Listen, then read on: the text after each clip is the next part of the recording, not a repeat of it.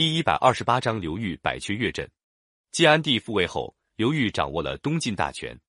刘裕本来是个出身贫苦的小军官，在士族中没有什么地位。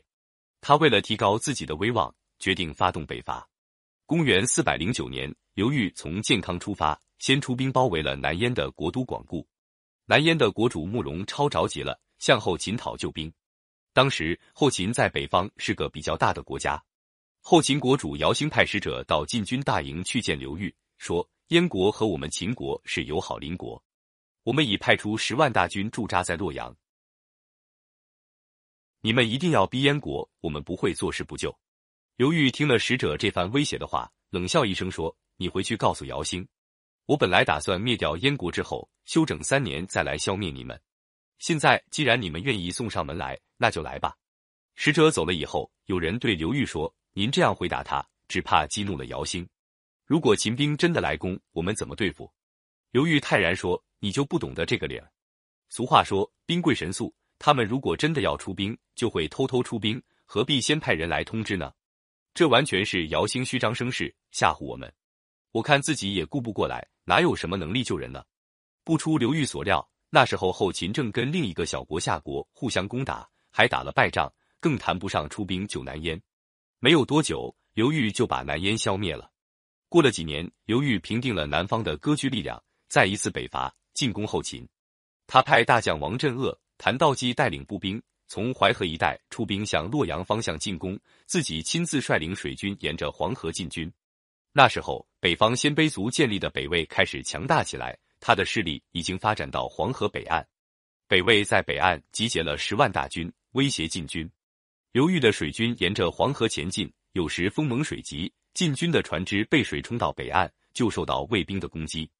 刘裕派水军上北岸去打魏军，魏兵就逃。等晋军回到船上，他们又在北岸骚扰，弄得晋军来回奔跑，没法顺利进兵。刘裕派了一个将军带了七百兵士、一百辆兵车登上北岸，沿岸摆开一个半圆形的阵势，两翼紧紧靠着河岸，中间鼓出，当中的一辆兵车上竖了一根白羽毛。因为这种布阵形状像个月钩，所以名叫缺月阵。卫兵远远观察着禁军的布阵，不懂是什么意思，也没有敢动。一会儿，只见禁军中间车上有人举起白羽毛，两侧就涌出了二千名兵士，带着一百张大弓，奔向兵车。卫兵看看这个阵势，也没有什么大不了，就集中三万骑兵向河岸猛攻进阵。进阵上一百辆兵车上的弓箭齐发，仍旧挡不住卫兵。没料到晋军在去越阵后面，另外布置好一千多支长矛，装在大弓上。这种长矛约有三四尺长，矛头特别锋利。卫兵正向晋军猛攻的时候，晋军兵士们就用大铁锤敲动大弓，那长矛往魏军飞去，每支长矛就能射杀卫兵三四个。三万名卫兵一下子就被射死了好几千，其他卫兵不知道晋军阵后还有多少这种武器，吓得抱头乱窜，全线崩溃。晋军又乘胜追击，杀死了大批卫兵。刘裕打退魏军，打通了沿黄河西进的道路，顺利西进。那时候，王镇恶和谭道基带领的步兵已经攻下洛阳，在潼关和刘裕水军会师。接着，刘裕派王镇恶攻下长安，灭了后秦。刘裕灭了后秦，把他一个十二岁的儿子和王镇恶留在长安，自己带兵回南方。